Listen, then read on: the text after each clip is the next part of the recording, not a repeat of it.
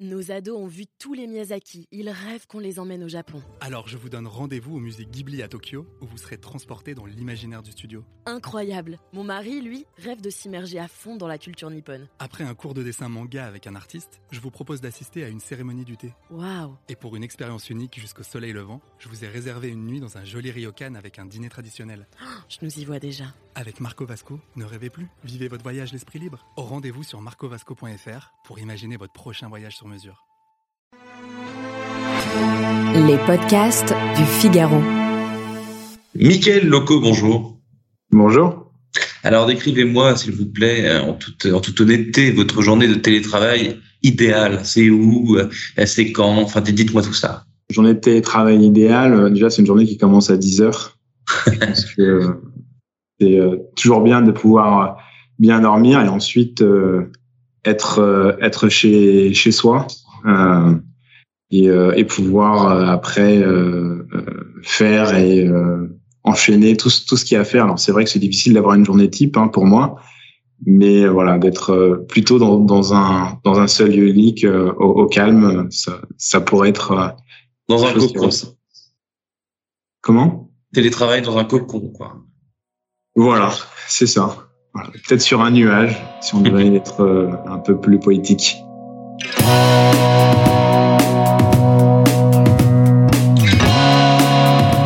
Bonjour à tous et bienvenue au Talk Décideur du Figaro en visio avec aujourd'hui sur mon écran et également euh, sur le vôtre, enfin j'espère, euh, Michael Loco, DG euh, en France de Steelcase, donc le géant de l'immobilier, de bureau et de l'aménagement aussi. On va en parler, Michael euh, Loco. Votre bureau, votre espace à vous, décrivez-le moi maintenant chez Steelcase. Ça ressemble à quoi?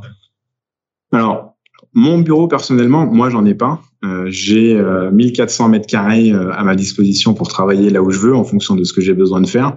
Donc j'ai pas mon bureau. Après nous avons des bureaux où euh, voilà toutes les équipes travaillent quotidiennement et c'est un mélange de, de, de plein de choses, de d'endroits pour socialiser, d'endroits pour se concentrer, d'endroits pour se réunir. Donc c'est c'est un endroit assez atypique, hybride où voilà on, on, peut on peut travailler un peu comme on comme chez McDo, je comme on veut, comme on le souhaite. Comme on veut, comme on le souhaite, et comment ça se régule ça, cette liberté? Parce que finalement, vous dites, ah, j'ai besoin de quelque chose, euh, j'ai besoin de passer un call, d'être d'être en paix, euh, j'ai besoin d'écrire des mails et du coup, je peux croiser des gens, ça n'a pas d'intérêt. Comment est-ce qu'on régule la liberté euh, corporate, si je puis dire? Ouais. Alors, vous l'avez bien dit, réguler, ça passe par d'abord la culture d'entreprise.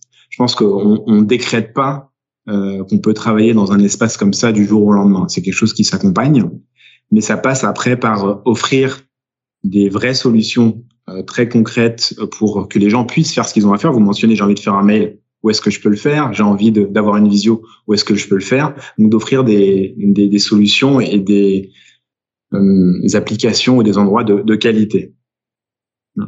Hmm. Et, en, et, ensuite, si, si, je peux, si je peux creuser, c'est euh, aussi euh, les notions d'usage et d'expérience entre les collaborateurs. Et l'important, c'est que ce soit pas euh, Michael euh, qui décide, mais que c'est le groupe collectivement.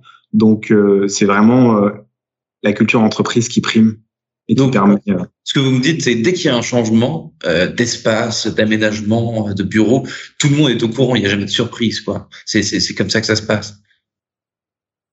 Alors, il y a une volonté. Euh, D'abord, c'est euh, de savoir où est-ce qu'on veut aller, comment est-ce qu'on souhaite travailler. Donc euh, là-dessus, euh, il y a un cas, il y a des équipes qui réfléchissent là-dessus, euh, qui sont dédiées. Mais après, il faut que les, les personnes puissent l'utiliser. Aujourd'hui, vous mentionnez, vous parliez de télétravail.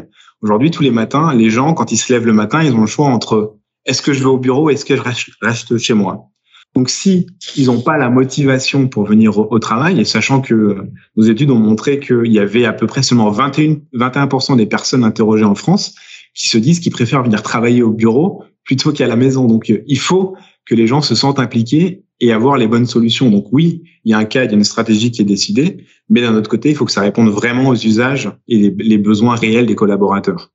Est-ce que le Covid, euh, Michael Loco, a totalement chamboulé, rebattu euh, les cartes de l'immobilier de bureau et des espaces dans lesquels euh, désormais les collaborateurs veulent être? Parce qu'on on parle beaucoup effectivement du confort en télétravail. Quand on travaille dans une maison, c'est toujours plus agréable, on a des espaces, etc. Mais du coup, les nouvelles cartes pour donner envie euh, aux collaborateurs de, de, revenir au bureau, peu importe s'ils habitent dans une grande maison et ont un jardin ou dans un studio. Qu'est-ce qui, qu'est-ce qui va les faire revenir?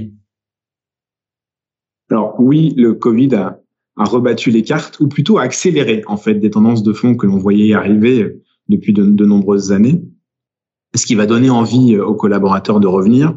La première chose, euh, c'est vrai que c'est quelque chose qui a manqué pendant la pandémie, c'est le contact humain, le côté euh, socialisation. Euh, donc ça, c'est le, le, premier. Mais la deuxième chose, et c'est peut-être aussi l'inverse, la, la, la, pandémie a montré qu'on n'était pas tous égaux chez soi. Or, en, en arrivant au bureau, il y a une notion d'égalité qui se met en place et les gens peuvent se rencontrer, mais peuvent aussi travailler dans des conditions équivalentes. Parce que quelqu'un qui a un, et là je prends un exemple, alors c'est peut-être un peu euh, très euh, parisien comme exemple, mais quelqu'un qui habite dans un 20 mètres carrés ou dans un 30 mètres carrés, eh bien, n'a pas les mêmes conditions de travail chez lui que quelqu'un qui a une, qui a une maison et qui a cette chance-là.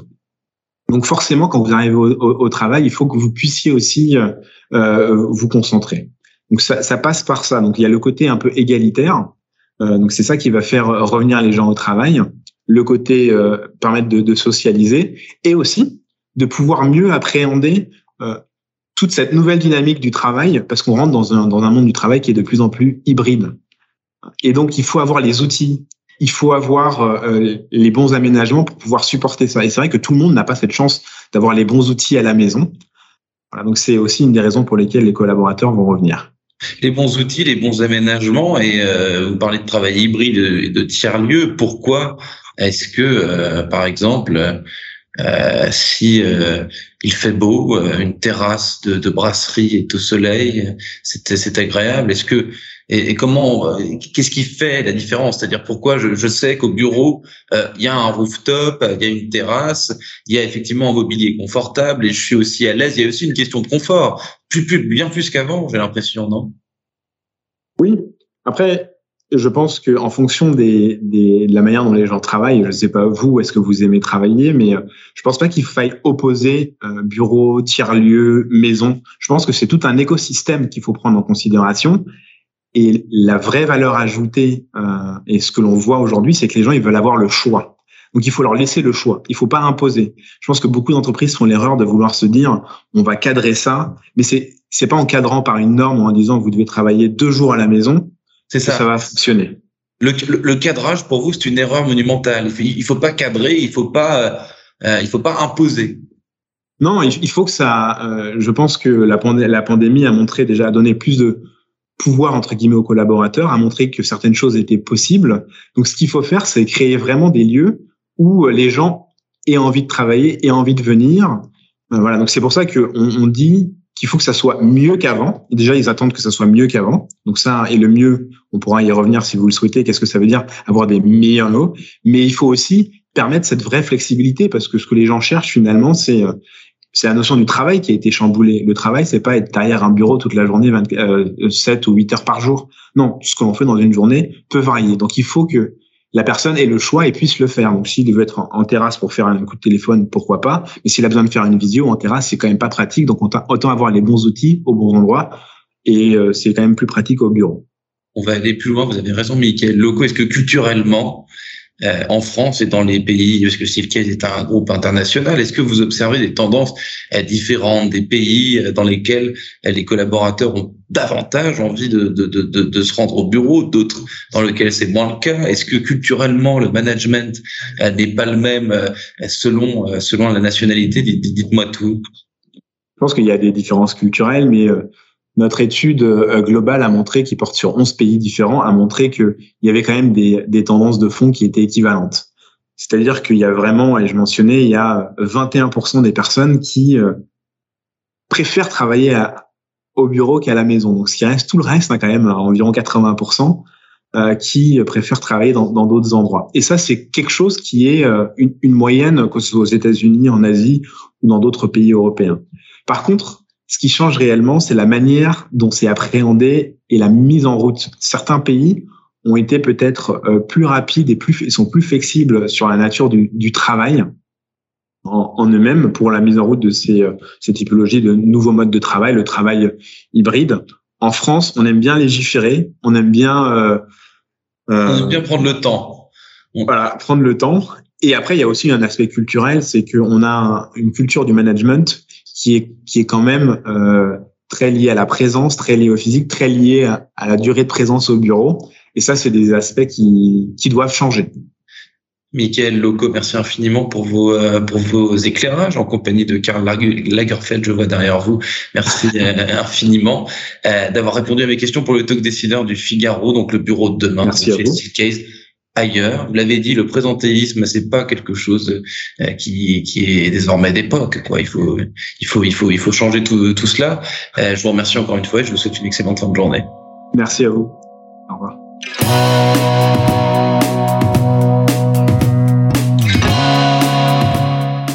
Nos ados ont vu tous les Miyazaki. Ils rêvent qu'on les emmène au Japon. Alors je vous donne rendez-vous au musée Ghibli à Tokyo, où vous serez transporté dans l'imaginaire du studio. Incroyable. Mon mari, lui, rêve de s'immerger à fond dans la culture nippone. Après un cours de dessin manga avec un artiste, je vous propose d'assister à une cérémonie du thé. Waouh Et pour une expérience unique jusqu'au soleil levant, je vous ai réservé une nuit dans un joli ryokan avec un dîner traditionnel. Je nous y vois déjà. Avec Marco Vasco, ne rêvez plus, vivez votre voyage l'esprit libre. Au rendez-vous sur marcovasco.fr pour imaginer votre prochain voyage sur mesure.